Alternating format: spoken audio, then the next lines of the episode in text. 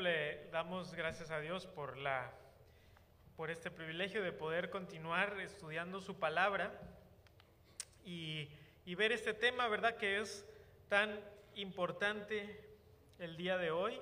Eh, como lo mencionó en la sesión pasada el pastor, nos encontramos en ataques sin precedente eh, en, en nuestra cultura a las instituciones que Dios ha creado y entre ellos eh, pues la familia y los padres, ¿verdad? Sabemos que Satanás busca destruir a, a la familia y busca socavar la autoridad de los padres, el liderazgo de ellos, el rol que tienen en la familia y creo que es muy importante el día de hoy continuar viendo qué es lo que Dios nos dice al respecto. ¿Les parece si oramos?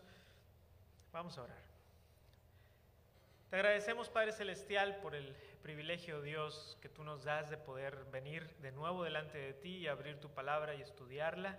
Y te rogamos, Padre Celestial, que tu palabra sea de gran bendición para nosotros. Ayúdanos a, a, a ir a ella con este sentimiento de, de, reverencia, de devoción y de confianza también que tú en, es en tu palabra que nos has revelado de qué manera hemos de nosotros actuar y más en, en, temas que tienen que ver con el diseño que tú has puesto para, para nosotros y en este caso para nosotros como papás. Te damos gracias por ello en el nombre de Jesús. Amén. Pues tuve yo la fortuna dentro de la providencia del Señor de crecer en una familia cristiana.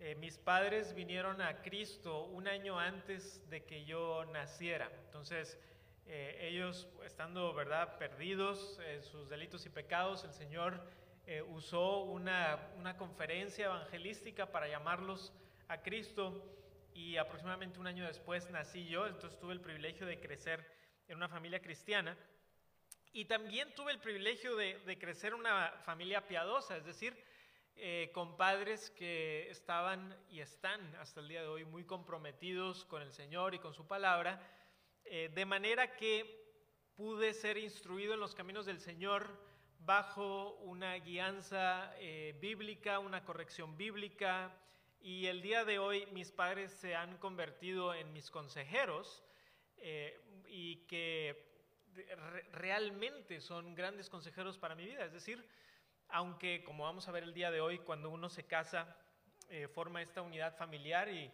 entonces ahora los padres toman ese, ese rol muy importante, pero que es de, de, aconsejarnos, ya, ya no estamos, en este caso yo, por ejemplo, que ya estoy casado, ya no estoy bajo, eh, que tengo que, todo lo que dice mi papá, lo tengo que hacer, ¿no? Ahora ellos me aconsejan, ¿verdad? Yo tengo ahora una responsabilidad. Sin embargo, no puedo yo pensar el día de hoy, en tomar una decisión importante en mi familia sin buscar el consejo eh, de algunas personas espirituales, entre ellos mis padres. Ahora, el tema de esta segunda charla que, que voy a dar yo y la tercera el día de hoy tiene que ver con el rol de los padres y lo que quisiera hacer es una, como un estudio bíblico eh, en qué es, vaya, porque es un tema muy extenso, cuáles son algunas de las cosas que la Biblia nos dice con respecto a este tema y de ninguna manera pienso ser exhaustivo con todo, ¿verdad? Porque imagínense, hace poco en nuestra congregación, de hecho, tuvimos una conferencia para la familia y el expositor nos dijo que cuando, cuando nos iba a dar precisamente una charla muy similar a la que voy a dar ahora, nos dijo, miren, yo en la Universidad Cristiana doy este tema en todo un semestre. Entonces imagínense, y ahora lo voy a tener que condensar a 45 minutos y eh, porque hay mucho que decir. Entonces, simplemente al ver la totalidad de lo que la Biblia enseña de los roles de los padres, eh, he tratado de buscar algunos que me parece son cruciales y clave para nosotros el día de hoy. Así que quisiera comenzar como, como un primer punto, hablando de, de uno de los, de los roles clave que tienen los papás el día de hoy, es, número uno, adiestrar en la palabra, adiestrar en la palabra. Y quisiera invitarles a Deuteronomio capítulo 6, por favor. Eh, Deuteronomio capítulo 6, versículo 4 al versículo 9. Eh, las escrituras nos exhortan a adiestrar en el temor del Señor y el amor a Dios. Deuteronomio 6 del 4 al 9, aquí las escrituras, eh, como hemos visto en, la, en la primera charla, que estos primeros cinco libros de la Biblia ponen las bases para lo que se va a desarrollar a lo largo de la escritura. Dice Deuteronomio 6 del 4 al 9, oye Israel, Jehová nuestro Dios, Jehová uno es. Llamarás a Jehová tu Dios de todo tu corazón y de toda tu alma y con todas tus fuerzas. Y estas palabras que yo te mando hoy estarán sobre tu corazón y las repetirás a tus hijos y hablarás de ellas estando en tu casa y andando por el camino y al acostarte y cuando te levantes y las atarás como una señal en tu mano y estarán como frontales entre tus ojos y las escribirás en los postes de tu casa y en tus puertas. Entonces vamos a ver eh, en este pasaje algunos principios que Dios nos, nos da aquí como, como papás. Creo que es muy importante que notemos en el primer versículo, en el versículo 4, que es necesario como papás conocer la doctrina de Dios. Qué interesante que el versículo 4 comienza con una declaración doctrinal sobre quién es Dios. Oye Israel, este es el, el llamado Shama, ¿verdad? Shama de, de oye. Shama quiere decir oye en, en hebreo.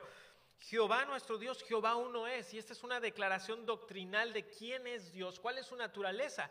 Por lo tanto, nosotros como papás tenemos que conocer a Dios si queremos enseñar sobre Dios. Si nosotros queremos instruir a nuestros hijos en la doctrina de nuestro Dios, tenemos que conocerlo. Y es interesante cómo este pasaje se cita a lo largo de la escritura, e incluso en el Nuevo Testamento nuestro Señor Jesucristo también lo cita como un pasaje crucial sobre la doctrina de quién es nuestro Dios. Y nos enfoca en qué es lo que debemos de instruir porque el día de hoy se habla mucho sobre la instrucción, sobre instruir a los hijos, pero ¿qué es lo que les vamos a enseñar? Tenemos que enseñarles quién es Dios.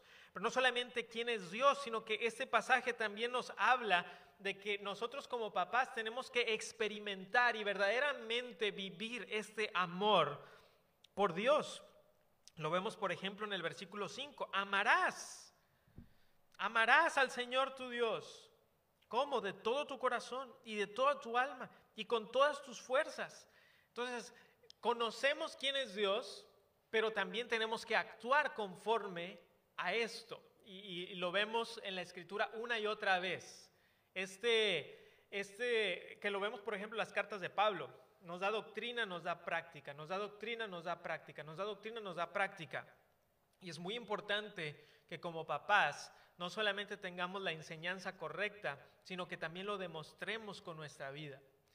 Y creo que muchas veces eh, los, los hijos pueden fácilmente discernir cuando decimos algo y hacemos otra cosa.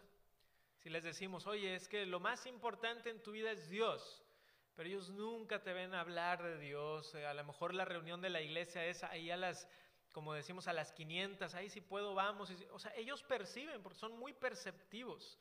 Y eso es algo que, a mí me, ha impresionado de, cuando yo estoy aprendiendo también de, mis hijos y ¿qué, perceptivos son. Es decir, ellos logran discernir cosas, porque a veces pensamos, bueno, todavía está chiquito. No, ya empiezan a darse cuenta de, todas estas cosas. Entonces necesitamos saber pero también poner en práctica.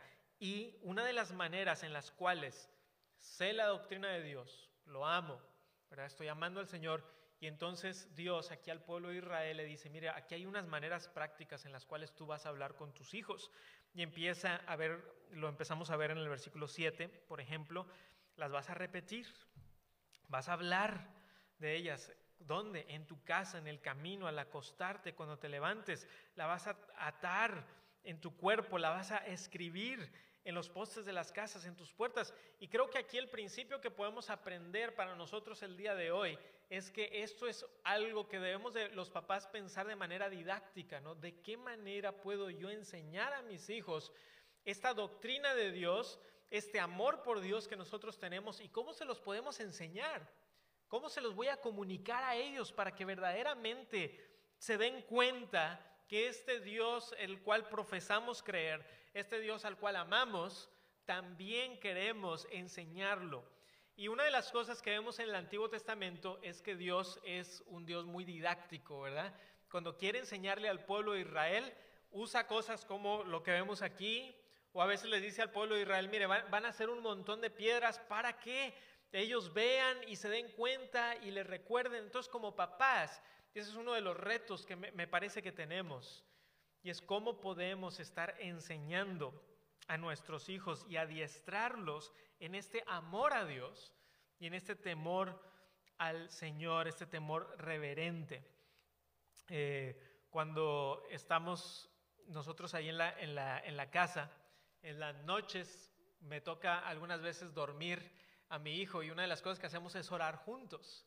Y, y, al principio, ¿cómo es que les enseñamos a orar? ¿Por medio de qué? De la repetición, ¿cierto? Entonces le decimos, a ver, tú vas a decir después de mí, Dios, Dios, gracias, gracias. Y él empieza y luego poco a poquito empieza a aprender y cada vez más y cada vez más y empieza a tener una noción. Y luego ya después él solito empieza a orar y luego a veces me ha pasado que, que yo estoy guiando a mi hijo en, en, oración y se me olvida a lo mejor orar por alguien y él me dice, papá, faltó, faltó Tita, ¿verdad? Faltó mi abuelita. Ah, sí, por tu abuelita. Y, y entonces él está empezando a darse cuenta. Y es sorprendente también como en algunas ocasiones hemos estado hablando con, con, con, nuestro hijo de algo y de repente dice mi hijo, esto pasó, gracias a Dios. Dice, gracias a Dios. Y a veces yo pienso, mira, cómo yo a lo mejor ni siquiera estaba pensando en eso.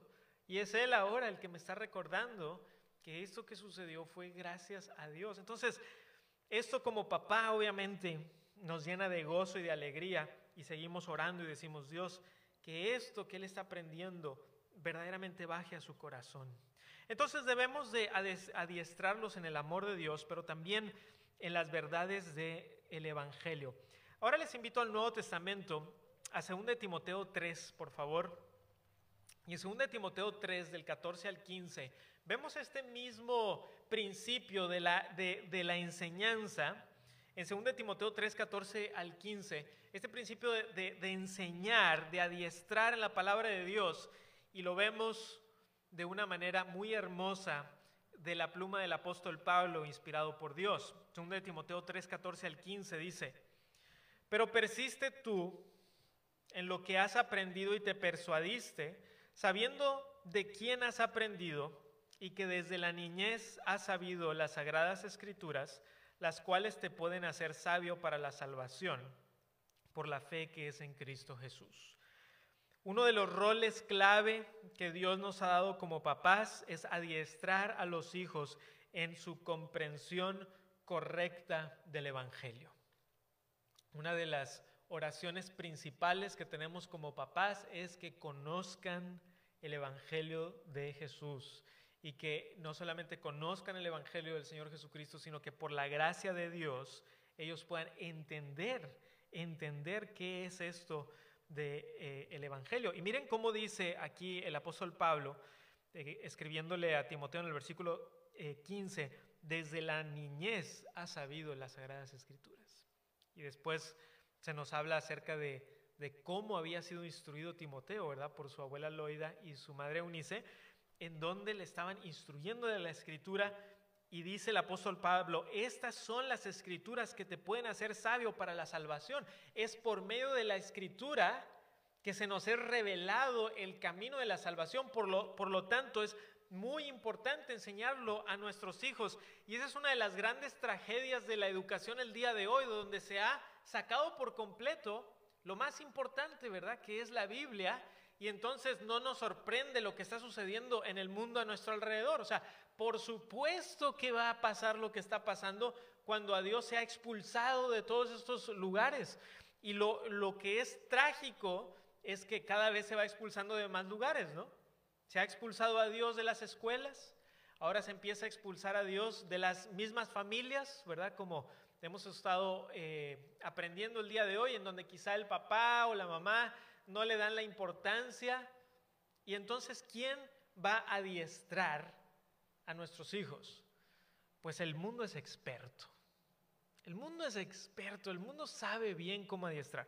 Cuando me pongo a, pensar en cómo los jóvenes del día de hoy eh, piensan, eh, creo que a veces nos sorprende dices, ¿cómo pudieron llegar a esas conclusiones? O sea, pero porque no tienen ningún tipo de sentido.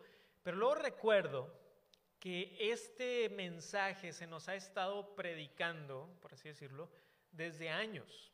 Ahorita se está cosechando lo que se ha estado predicando desde hace muchos años. Por ejemplo, desde hace muchos años se ha estado dando un pseudo evangelio y es, tú eres el más importante, lo que tú pienses, lo que tú quieras, lo que tú sientas, obedece a ti, tú, tú, tú. Entonces, esto los jóvenes lo han escuchado una y otra y otra vez. ¿Y saben desde cuándo? Desde niños lo han estado escuchando. Se lo han, eh, se lo han vendido en los dibujos animados, en las series de televisión, en las películas, el, luego el, maestro en la universidad, y una y otra vez le están diciendo, es que tú, tú, tú lo que tú quieras, lo que tú sientas, lo que... Y entonces llega un momento en donde evidentemente cuando ellos piensan, la realidad es mi sentimiento, esa es mi, es mi realidad. Y tú les dices, pero eso no tiene sentido. Para él tiene muchísimo sentido porque se lo han estado enseñando por muchísimo tiempo. Entonces, pónganse a pensar, queridos hermanos, que si el joven promedio escucha el sermón dominical, ¿verdad? El, domingo, pero ve tres horas de Netflix el lunes, el martes ve dos horas de YouTube, ¿verdad? El miércoles pasó tres horas en TikTok, el jueves está en Instagram.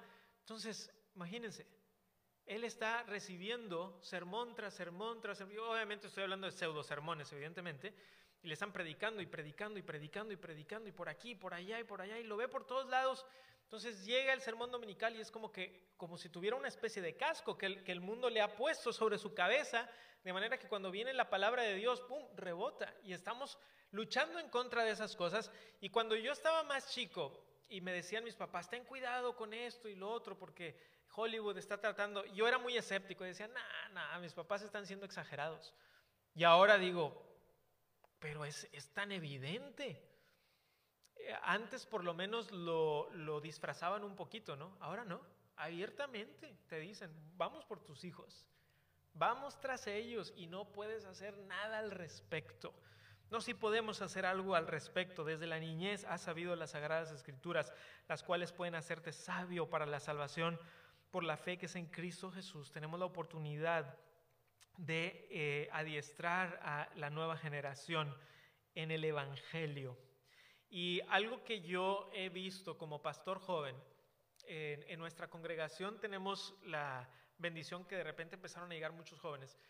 Y entonces una de las cosas que me he dado cuenta con esta juventud que, que está en la congregación, en la iglesia, es que están cansados de que se les hable como niños, quieren que les hablemos como adultos, que, que son ya, ya se saben todo lo del entretenimiento y ya se cansaron de eso. La razón por la cual están es porque quieren que les hablen verdaderamente con seriedad. Entonces uno tiene que hablarles seriamente y decirles, jóvenes, esta es la realidad en la que vivimos. Debes de tener cuidado con esto, con lo otro. Y tienen ellos preguntas que son profundas y reales y están pasando por pruebas fuertísimas y tenemos como iglesia esa gran bendición y responsabilidad de poder ayudar y adiestrar. Pero recuerden que como papás tenemos esa responsabilidad delante de Dios. Hay que adiestrar en la verdad del Evangelio. Pero no solamente en la verdad del Evangelio, sino también en la obediencia a Dios.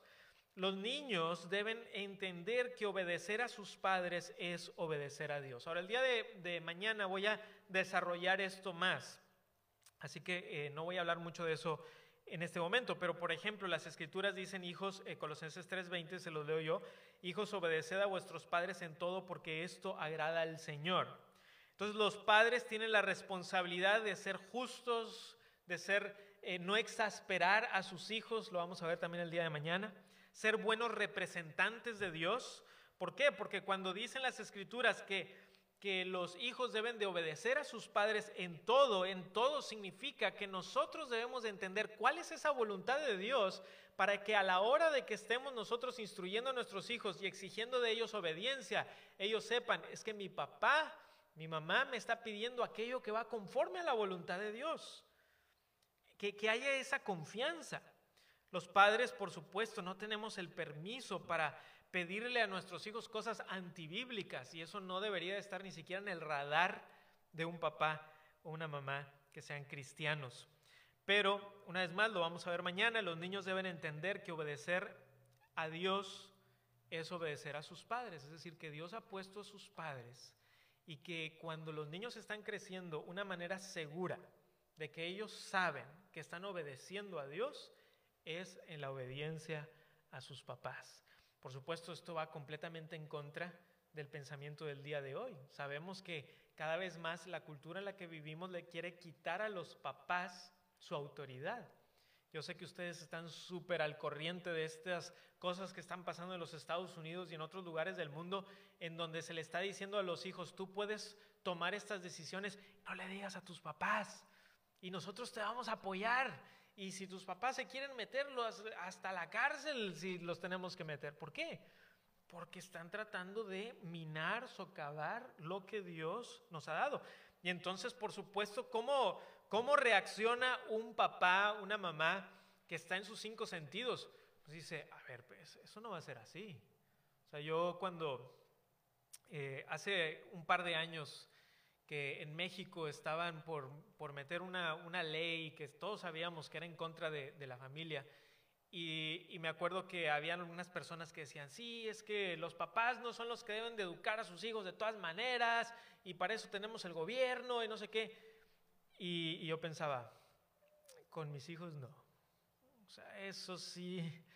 Eh, y, creo que cualquier papá que tiene un amor por sus hijos dice, mira, hay muchas cosas que, estamos en desacuerdo y podemos tener acuerdos y desacuerdos, pero mis hijos son mis hijos. Eh, y, debemos de reaccionar con un, con un celo piadoso, eh, evidentemente, pero que venga de, ese, ese pensamiento real de proteger y de guiar y de amar, porque el mundo quiere devorarse a los jóvenes y sabe Satanás bien que si destruye a la familia va a destruir a la próxima generación. Entonces, una de las cosas que principalmente vemos en las escrituras es, es este tema de adiestrar en la palabra de Dios. Y yo quisiera preguntarles, Queridos hermanos, y me hago también a mí mismo esta pregunta, es si nosotros estamos buscando conocer la escritura a profundidad para poder enseñarla a nuestros hijos. debe de haber una responsabilidad, un sentido de responsabilidad de parte de nosotros de decir, yo quiero conocer a Dios, conocerlo, quiero estudiar la escritura, quiero saturarme de, de quién es Él, para que lo conozca de tal manera que mis hijos se den cuenta que para mí enseñarles sobre Dios no es algo que tengo que hacer, sino que, como dicen, me sale por los poros, ¿verdad? ¿Por qué? Porque estoy saturado del amor por Dios. Y eso solamente viene de una vida dedicada a verdaderamente conocer y amar a Dios. Ahora hay una segunda cosa que vemos en la, en la escritura que es muy importante para nosotros como papás y tiene que ver con la disciplina en justicia, la disciplina en justicia. Ahora les invito a 2 Timoteo 3, 2 Timoteo 3, 16 al 17. Ahora dijimos ahorita que este es como un estudio bíblico, ¿verdad? Entonces vamos a estar viendo algunos pasajes de la escritura. 2 Timoteo 3, 16 al 17. Este es un pasaje eh, muy hermoso en donde el apóstol Pablo habla de la escritura y para qué es útil la escritura. Según de Timoteo 3, 16 y 17. Toda la escritura es inspirada por Dios y útil para enseñar, para redarguir, para corregir, para instruir en justicia, y esta es la palabra que es eh, muy importante aquí, instruir en justicia, a fin de que el hombre de Dios sea perfecto, enteramente preparado para toda buena obra. Entonces aquí Pablo le está escribiendo a Timoteo, y le está diciendo, mira Timoteo, todo aquello que es escritura viene de parte de Dios y esta escritura Dios la usa. ¿Para qué? Bueno, primeramente dice, tienes que enseñar. Y, estoy de acuerdo con lo que hace tiempo eh, hay un libro que se llama Capacitado para Orientar. Bueno, tiene varios títulos en español. Eh, escrito por el doctor Jay Adams. Y una de las cosas que él argumenta es que estas cosas que se mencionan, enseñar, redarguir, corregir instruir en justicia, están ahí por, porque Dios así lo puso en orden. No es que las puedes mover como tú quieras como rompecabezas, sino que cuando que la escritura está diseñada de esa manera, primero la enseñamos. Y cuando la enseñamos por medio del Espíritu Santo, sucede la redargución. O sea, somos redarguidos por la escritura. No podemos ser redarguidos por la escritura si no hemos sido enseñados la escritura. Entonces esto va ligado con lo que vimos ahorita de adiestrar, ¿verdad? Entonces yo enseño la palabra, por medio del Espíritu Santo, eh, soy redarguido y entonces, por medio de la redargución del Espíritu Santo, puedo empezar a corregir.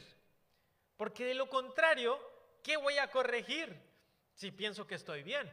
No, la Escritura me muestra, hey, esto es lo correcto. Entonces yo me veo en el espejo de la Escritura digo, oh, oh, estoy mal, es la redargución. Entonces ahora puedo corregir de acuerdo a la escritura, pero la última parte de la instrucción en justicia, a veces como que, bueno, ¿y aquí qué, qué significa? Bueno, la instrucción en justicia, para ponerlo de manera práctica, es, la instrucción en justicia es cómo te mantienes en el camino correcto. Es instruir en el camino de la justicia, de lo que es correcto, de lo que es piadoso. Entonces, si este, vamos a decir que este es, este es el camino de la justicia, esta es la voluntad de Dios, ¿verdad? Y yo voy para allá, o sea, voy para el otro lado. Entonces, por medio de la escritura, soy enseñado, soy redarguido, corrijo, y ahora la instrucción en justicia es cómo me mantengo, cómo me mantengo en ese camino para no volver a desviarme. Entonces la instrucción en justicia tiene que ver con ayudar a las personas a mantenerse en el camino correcto, el camino de la palabra, el camino de la obediencia a Dios. Dijo Jerry Bridges, que es la santidad? En una palabra, obediencia. Obediencia a Dios. ¿Cómo podemos nosotros disciplinar a nuestros hijos en la justicia? Bueno, eh, una vez más, lo, vamos a desarrollar un poquito mañana, pero para dar, para dar eh, eh, una, una introducción a ello, bueno, tenemos que disciplinar a nuestros hijos en la comprensión de la obediencia. Disciplinarnos en la comprensión de la obediencia. Hay un eh, canto que yo recuerdo cuando estaba chico, nos enseñaban en la escuela cristiana. Eh, y bueno, yo fui a la escuela bilingüe, entonces nos lo enseñaban en inglés, pero en español dice algo así como, obedecer es la mejor manera de demostrar que tienes fe. Y no sé si a lo mejor algunos de los, de los, de los niños jóvenes se lo saben. Obedience is the very best way to know, to show that you believe. O sea, esa es la manera en la que, cómo, cómo demostramos nuestra fe a través de la obediencia. Y se nos enseñaba eso a los niños y a lo mejor podemos pensar, pero suena un poquito simplista. No, porque tiene un principio bíblico profundo e importante y es que cuando yo como hijo estoy obedeciendo a mis papás, estoy demostrando que le creo a Dios. Dios, por amor a ti, por, por la fe que yo tengo en ti, estoy obedeciendo a mis padres. Es clave que los niños pequeños entiendan que Dios pide de ellos obediencia y que esto es algo bueno. Ahora, Ahora, esto pone una gran responsabilidad sobre nosotros los papás, ¿no? Porque si, si mi hijo, ¿verdad? delante de Dios, mi hijo va a obedecerme, entonces yo tengo una gran responsabilidad, porque una vez más, todos compareceremos delante de nuestro Dios, entonces yo debo de saber y tener mucha sabiduría con qué es lo que le estoy pidiendo a mi hijo cómo estoy criando a mi hijo, porque el día de hoy lo que el mundo dice es, el niño sabe, tú haz lo que el niño quiera, ¿no? Esa es la sabiduría del día de hoy es, los niños son, son hermosos, los niños son buenos, los niños nacen, nacen, nacen bien, y, incluso en las iglesias cristianas, muchas veces tú hablas de esto y la gente dice, ¿cómo? Eh, tengo un amigo que su, su familia ha sido evangélica toda la vida, toda la vida evangélicos. Y entonces un día llega a su casa con el nuevo bebé y le dice, mira papá y mamá, que nuestro hijo, todos bien felices. Y luego él dice, sí, este pequeño pecador que, no, no, no, no le digas eso. ¿Cómo que un pequeño pecador? Pues si es un angelito hermoso. Y, decía, él me, me decía a mí sorprendido, pero, o sea, hemos estado años en las iglesias evangélicas y una doctrina tan básica como el hecho de que nacemos pecadores y es por eso, por la razón por la que pecamos, eh, y, decía, no, no, no, es, un, es un angelito. Entonces, y a veces hablo con mi esposa y le digo, debemos recordar que nuestros hijos son pecadores, necesitan a Cristo. Eh, hay una estadística, esta estadística no viene de una fuente cristiana, es, una estadística secular. La leí hace tiempo en, en un periódico y decía, los niños aprenden a mentir antes que hablar. Ahora, cuando yo era soltero, leí eso y dije, probablemente sea cierto. Ahora de papá, sé que es cierto. Ahora estoy segurísimo, ya no me queda ninguna duda. ¿Por qué? Porque mi hijo aprendió a mentir antes que hablar. Y desde muy chiquito empiezan a manipular. De hecho, se dice que incluso los bebés aprenden a manipular a sus, a sus papás o a sus mamás, en donde pueden llorar de cierta manera que, ah, está llorando, que está pidiendo comida. No, quiere atención. Pero él se da cuenta de que cierta manera de llorar va a hacer que venga la mamá y, oye, pues parecía que, que tenía hambre y no. No, lo que quiere es atención. Entonces, desde muy pequeños, ¿verdad? Eh, yo me he dado cuenta que con mi hijo es, eh, requiere mucho esfuerzo enseñarle a compartir. Por naturaleza, no, él no quiere compartir nada. Entonces a veces le, le, decimos, Marco, Marcos, compartir es bueno. Y, ¿verdad? Marcos, compartir es bueno. Y a la hora de la hora, ¿verdad? Eh, a ver, Marcos, comparte esto. No, eso es lo fácil, decir que no y entonces te empiezas a dar cuenta que lo que ves en la escritura es, es verdad. Es decir, que nosotros tenemos que instruir. Porque mi hijo Marcos, si él pudiera, comería postre todo el tiempo. O sea, él siempre, postre, postre. Entonces yo como papá sé que si yo accedo, imagínense, que yo diga, no, pues es que los niños saben, los niños saben. Vamos a darle postre siempre. ¿Ustedes pensarían que soy un buen padre? De ninguna manera. ¿Y, y, qué si yo les dijera? Es que hermanos, es que luego llora. Si le doy comida, si le doy sus verduras, si va a llorar. Y no queremos que llore, ¿verdad? Porque, ¿qué me dirían? Hermano, aunque llore, eh, a veces llorar es bueno tienes que darle de comer bien. Y, en el caso de mi hijo, por ejemplo, que su, alimentación es fundamental para su desarrollo y con, con, cualquier niño, evidentemente. Entonces debemos entender que Dios ha puesto a los padres como aquellos que Dios está poniendo la sabiduría y debemos de buscar la sabiduría para guiarlos en los caminos del Señor. Un enfoque en Dios, un enfoque en Cristo será clave para entender lo que Dios pide de los padres porque e incluso el apóstol Pablo escribió, y vosotros padres no provoquéis a ir a vuestros hijos, sino criadlos en la disciplina y amonestación del Señor. Porque cuando me ha tocado hablar de este tema y hablo de la parte de hijos obedecer al Señor a vuestros padres, todos los papás están, amén hermano. Y luego sigues leyendo, ¿no? Y vosotros padres no provoquéis a ir a vuestros hijos. Y ahora es, eh, a veces, eh, lamentablemente en las iglesias a veces hay una teología de codazo, ¿verdad? Este es para ti, y luego el otro se la regresa. Pero en realidad tenemos que, toda la escritura, ¿verdad? Es para nosotros. Y no andar queriendo ayudando, ayudándole al Espíritu Santo con, con codazos. Pero qué importante, no provoquéis a ir a vuestros hijos, criadlos en la disciplina de amonestación del Señor. Esta disciplina que Dios pide de los padres a sus hijos tiene varias dimensiones. Por ejemplo, hay una dimensión de lo que decimos. Eh, vamos a Proverbios 16, 24, por favor. Proverbios 16, 24. El proverbista en Proverbios 16, 24 nos da varios principios de crianza que vale la pena mencionar y que son muy contracorriente, muy contracultura de lo que vemos el día de hoy. Proverbios 16, 24 nos dice aquí el proverbista sobre cómo debe de ser el hablar de todo aquel que profesa creer en el verdadero Dios. Dice, panal de miel son los dichos suaves, suavidad al alma y medicina para los huesos. Y debemos de tener mucho cuidado, hermanos, de caer en la opinión de la, lo que a veces se le ha llamado la psicología pop. ¿no? La psicología pop es la psicología popular que cada, cada, cada como 10 años cambia, ¿verdad? Y se dice, no, que siempre no, que ahora es esto.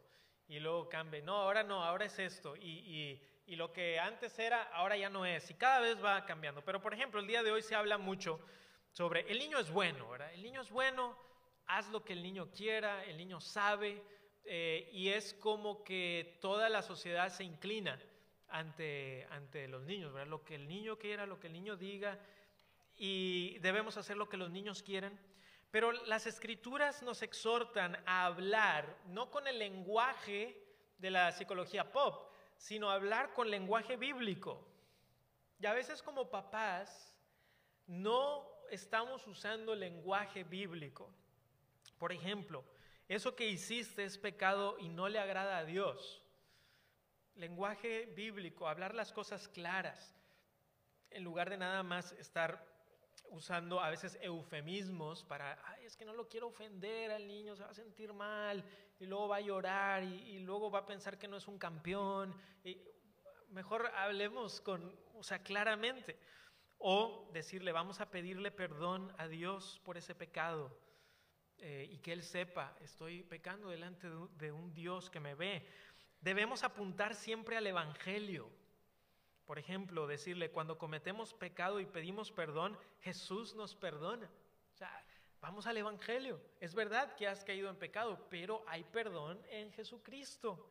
O decirle, nuestro amor por Jesús nos hace querer obedecer a Jesús. No les, no les queremos enseñar un Evangelio de buenas obras, ¿no? Ah, esfuérzate, y échale muchas ganas y, si, lo logras, entonces quizá Dios te llegue a aceptar, porque ese es otro de los problemas que suceden mucho en las, eh, en las familias cristianas, es que les estamos enseñando a nuestros hijos lo que a veces se le ha llamado moralismo terapeuta deísta. O sea, simplemente es, te enseño, pórtate bien, o si no, Dios se va a enojar. Pórtate bien o Dios se va a enojar. Pórtate bien o si no Dios se va a enojar. Entonces él crece con un legalismo y a veces eh, con, una, con un concepto de Dios de que Dios siempre está enojado conmigo. Dios siempre está enojado conmigo. Siempre quiere eh, que todo lo que yo quiero hacer, Él no quiere. Entonces debemos de llevarlos al Evangelio. Tu amor por Cristo eh, hace que quieras eh, obedecerle. Y debemos cuidarnos, hermanos, de decir frases no bíblicas por querer tener obediencia de nuestros hijos. Por ejemplo, esta frase, si sigues haciendo eso te vas a ir al infierno. a veces vamos a asustar al niño. Me acuerdo en una ocasión que estaba hablando con un amigo, porque a lo mejor dicen, no, ningún papá diría eso, ¿no? Sí. Sí, sí, sí, sí, dicen. Eh, estaba hablando con un amigo que, que me comentó que él había crecido igual en una, iglesia cristiana. Y, dice, y entonces mis, mis, papás muchas veces nos decían, si haces eso te vas a ir al infierno. Y si haces eso te vas a ir. Y un día, o sea, ellos eh, habiendo crecido, tuvieron que corregir la, la, teología de sus papás, ¿no? Dijeron, oye papá, o sea que mi salvación depende de mis obras. Porque yo ya creí en Jesucristo, pero lo que tú estás diciendo es que si, aunque yo haya creído en Jesús, yo hago esto, me voy a ir al infierno. Y obviamente que los papás, ay, no. Y gracias a Dios hubo una muy buena plática. No, hijo, discúlpame. Eh, eso no, no debí de haberlo dicho de esa manera porque estoy yendo en contra del Evangelio. Entonces debemos de tener cuidado en donde para tratar de obtener obediencia a nuestros hijos usamos frases que van en contra del mismo Evangelio. O por ejemplo, he escuchado que a veces le dicen a los niños, Dios no te va a amar si te portas mal. Dios no te va amar si te portas mal. En lugar de apuntarlo al Evangelio, ¿verdad? A la gracia. Entonces le estamos diciendo, Dios está bien enojado contigo y no te va a amar. Te portaste bien, ahora sí te ama. Porque entonces, ¿qué estamos diciendo de, de nosotros como papás? Te portas mal, no te amo. te portas bien, te amo, te portas mal, ya no te amo, te portas bien, te amo. ¿Y es eso lo que queremos comunicar como padres? Por supuesto que no. Entonces, es importante que sepamos hablar con palabras bíblicas. Vamos a Proverbios 23 del 13 al 14, Proverbios 23 del 13 al 14, en donde el proverbista también nos habla de una parte, ya hemos hablado de palabras, y también de la corrección eh, y la vara que se menciona en Proverbios 23 del 13 al 14. Dice, no rehuses corregir al muchacho, porque si lo castigas con vara no morirá, lo castigarás con vara y librarás su alma del Seol. Por supuesto, ah bueno, vamos ahora a Proverbios 29, 15, Proverbios 29, 15, que no está muy lejos eh, de ahí, Proverbios 29, 15, dice, la vara y la corrección dan sabiduría, mas el muchacho consentido avergonzará a su madre. Y lo que vemos el día de hoy es, no, no, no, el muchacho consentido es lo que queremos, ¿no? Esa es la meta, consentir a nuestros hijos y que, y en las escrituras nos menciona algo muy diferente. Ahora, por supuesto, eh, todo esto entramos en una, en una área en donde debemos de tener suma sabiduría y cuidado porque no queremos de ninguna manera llegar a algunos puntos en donde ya estamos cayendo en algo que, que no es, ¿verdad? No, vamos a, tratar de destrozar al niño. Por supuesto que no. Todo esto debemos de hacerlo con mucho cuidado. No sé si estén familiarizados con un ministerio que está, está ahí en Monterrey, se llama Crianza Reverente. Eh, Crianza Reverente es un ministerio de, eh, los hermanos Bixby, la hermana Susana Bixby y Mateo Bixby. Eh, y, en, y en ese podcast, se los recomiendo, de Crianza Reverente, hay varios episodios en donde se habla precisamente de esto. O sea, ¿qué significa cuando se habla de la vara y la corrección? ¿Qué parámetros bíblicos hay para esto? ¿Dónde estaríamos ya cayendo eh, verdaderamente en pecado, en algo que se está abusando de esto? Y creo que hay varios parámetros que nos ayudan para poder hacerlo de una manera que sea cuidadosa, proporcional y amorosa. Eh, eh, en, algunos de, estos, de estos episodios se habla de nunca hacerlo con enojo, por ejemplo. O, por ejemplo, también se habla sobre ten cuidado cuando usas tu mano, ¿verdad? Porque entonces el niño puede estar asociando, ah, es que es mis papás los que me están tratando de, de hacer algún tipo de daño. O sea, ¿cómo podemos verdaderamente a nuestros hijos ayudarlos a entender que hay consecuencias por el pecado? Aunque el mundo nos diga todo lo que nos quiera decir, pero que nosotros decimos, hay consecuencias por el pecado y son consecuencias serias, sobre todo cuando son más niños, pero al mismo tiempo hacerlo con mucho, mucho cuidado, hacerlo con amor, eh, hacerlo con ternura, sabiendo también el mundo en el que vivimos, porque tenemos que ser muy sabios, ¿no? Vivimos en un mundo en donde tenemos que usar mucha sabiduría en este aspecto, sobre todo en un mundo en donde cada vez está poniendo los ojos y, y yo, yo me convenzo cada vez más que los gobiernos en los que estamos viviendo les interesa mucho el poder quitarnos a nuestros hijos si, se necesita en, su pensamiento. se los vamos a quitar. Entonces, busquemos, busquemos ser eh, cuidadosos, pero también seguir lo que las escrituras nos dicen. Ahora, una tercera cosa, porque hemos visto, lo segundo que vimos fue acerca de disciplinar en justicia. Hablamos de la instrucción, Hablamos de esta disciplina que debe ser verbal y luego la disciplina que nos habla aquí con la vara y la corrección. Pero hay un aspecto también que para mí es crucial, porque lo, he visto mucho con mis padres. Ahora, por cierto, déjeme, hago un paréntesis, que yo crecí en, mi familia desde muy pequeño. Eh, esto se ponía en práctica en, en mi casa en mi familia. Y le doy gracias a Dios porque mis padres fueron sumamente cuidadosos con esto. Es decir, cuando yo pienso en la manera que, mis padres me disciplinaron a mí, yo doy gracias. Y digo, gracias al Señor por padres que lo hicieron de una manera que era amorosa, que buscaron buenos parámetros para no caer en algo que se saliera de lo que las escrituras quieren, pero que yo me diera cuenta que lo que había hecho está mal y está mal delante de Dios y que hay consecuencias serias por mi propio pecado. Pero al mismo tiempo, eh, el día de hoy, cuando veo a mis padres, digo, gracias, Gracias por haberme instruido de acuerdo a principios bíblicos y que no se dejaran influenciar simplemente por lo que el mundo dice. Y hablando de eso mismo, vamos a la tercera cosa que es guiar, guiar en la vida. Los papás deben de guiar en la vida. Cuando los niños son pequeños, una de las mejores maneras en la que los, los padres guiamos a nuestros hijos es por medio de la obediencia, es decir, que nosotros decimos, tú debes de obedecerme porque yo soy tu papá y Dios me ha dado esta responsabilidad a mí y yo tomo esa responsabilidad muy en serio. Los niños están teniendo su conciencia moldeada y de pequeños es muy importante, es muy importante ir enseñándoles a obedecer. El rol de la comunicación también es muy importante, pero la instrucción es vital. Estar instruyendo, instruyendo, instruyendo, porque la conciencia de los niños está siendo moldeada cuando son pequeños. De hecho, también vi una estadística, y esta es una estadística secular, que dice que eh, la etapa más violenta del ser humano es cuando eres un bebé. Es la etapa más violenta del ser humano. ¿Por qué? Porque el bebé muerde, se enoja. Si tuviera más fuerza, o sea, haría destrozos increíbles, las rabietas, imagínate. Entonces, cuando están muy chiquitos, y que apenas su conciencia está siendo moldeada, ahí es donde uno entra con la instrucción, instrucción y decir, debes de obedecerme, instrucción y obediencia, y uno va combinándolo, ¿verdad?, con esta comunicación y todo eso, los niños son curiosos. Yo le decía a mi esposa, cuando Marcos empezó a hablar, eh, le decía, amor, cuando Marcos aprenda el concepto de por qué, oh, va a ser otra cosa, ¿verdad? Porque al principio él todavía no tenía ese concepto de ¿Qué, significa hacer esa pregunta?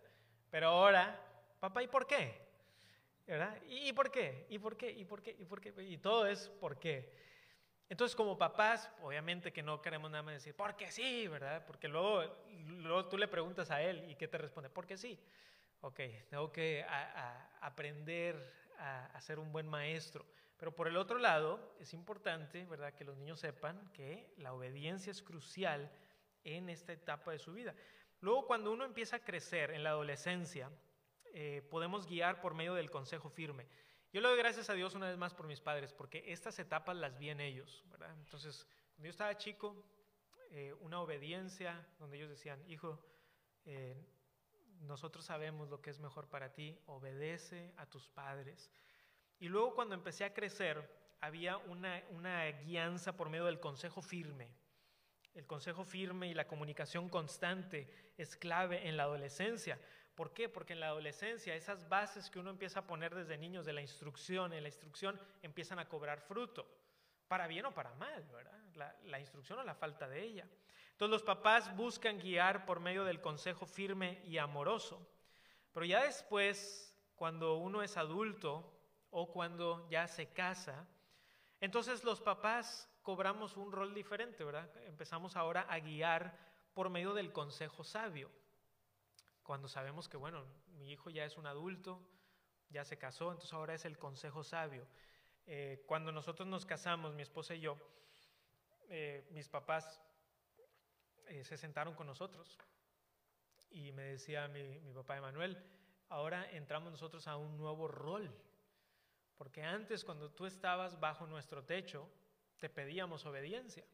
Pero ahora tú estás, estás creando, ¿verdad? Eh, has creado una, una familia, ahora estás en tu techo y ahora no te voy a yo a decir, Emanuel, tienes que obedecerme. Ahora yo soy un consejo, yo te aconsejo, pero ahora tú tienes que empezar a tomar tus propias decisiones.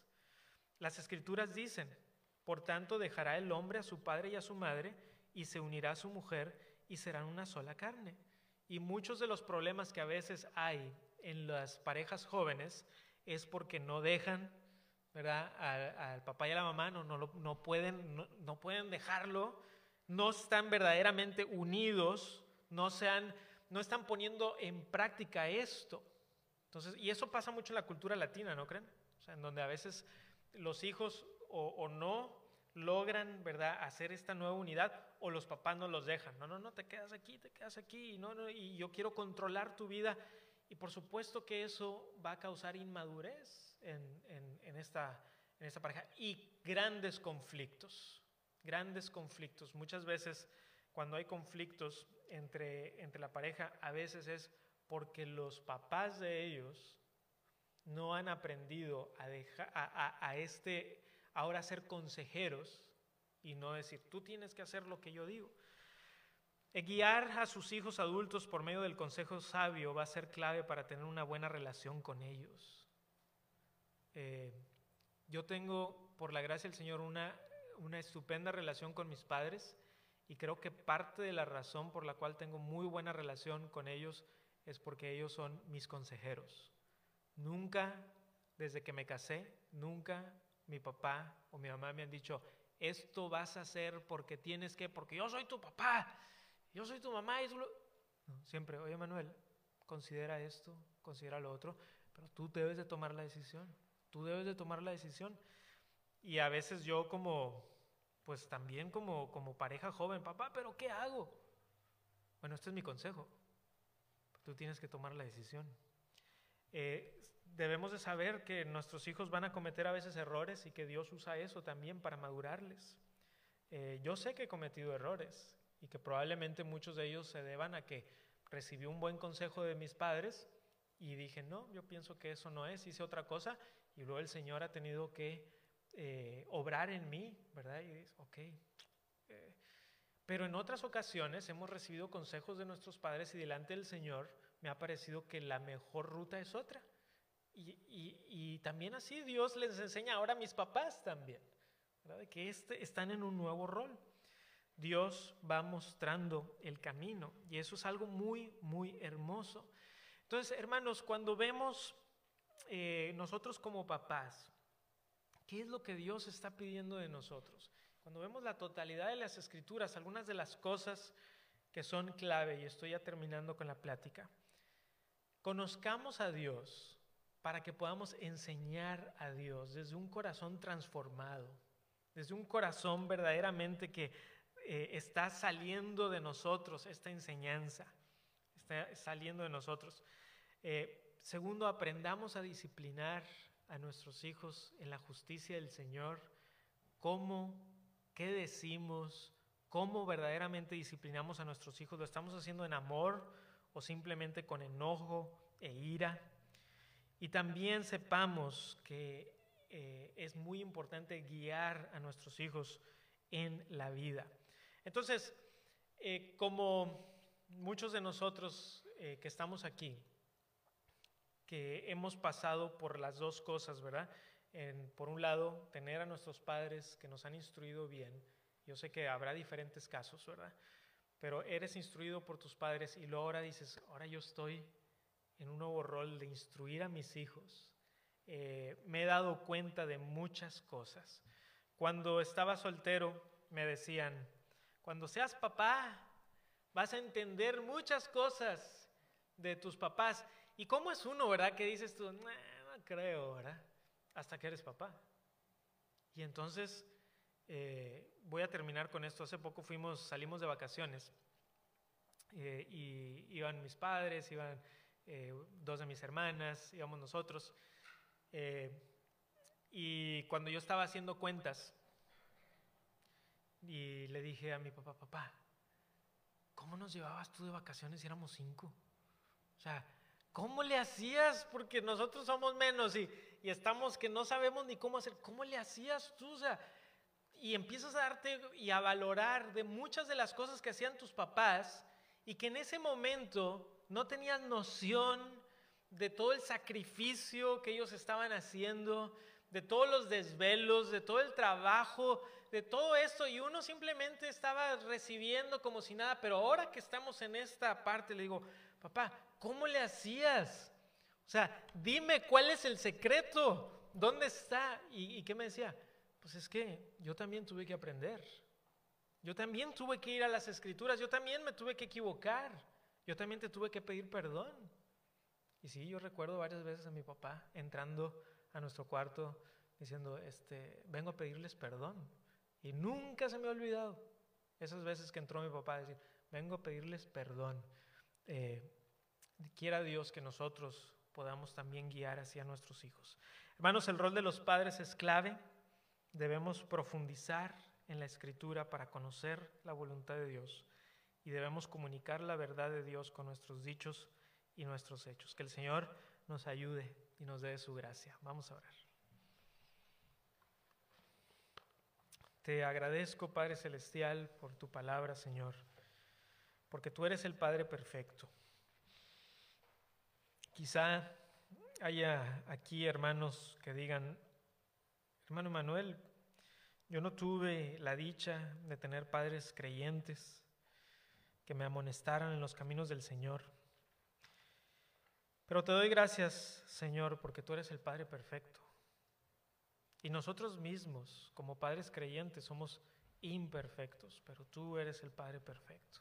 Ayúdanos a aprender de ti, aprender de ti, para que podamos nosotros ser padres que te glorifiquen.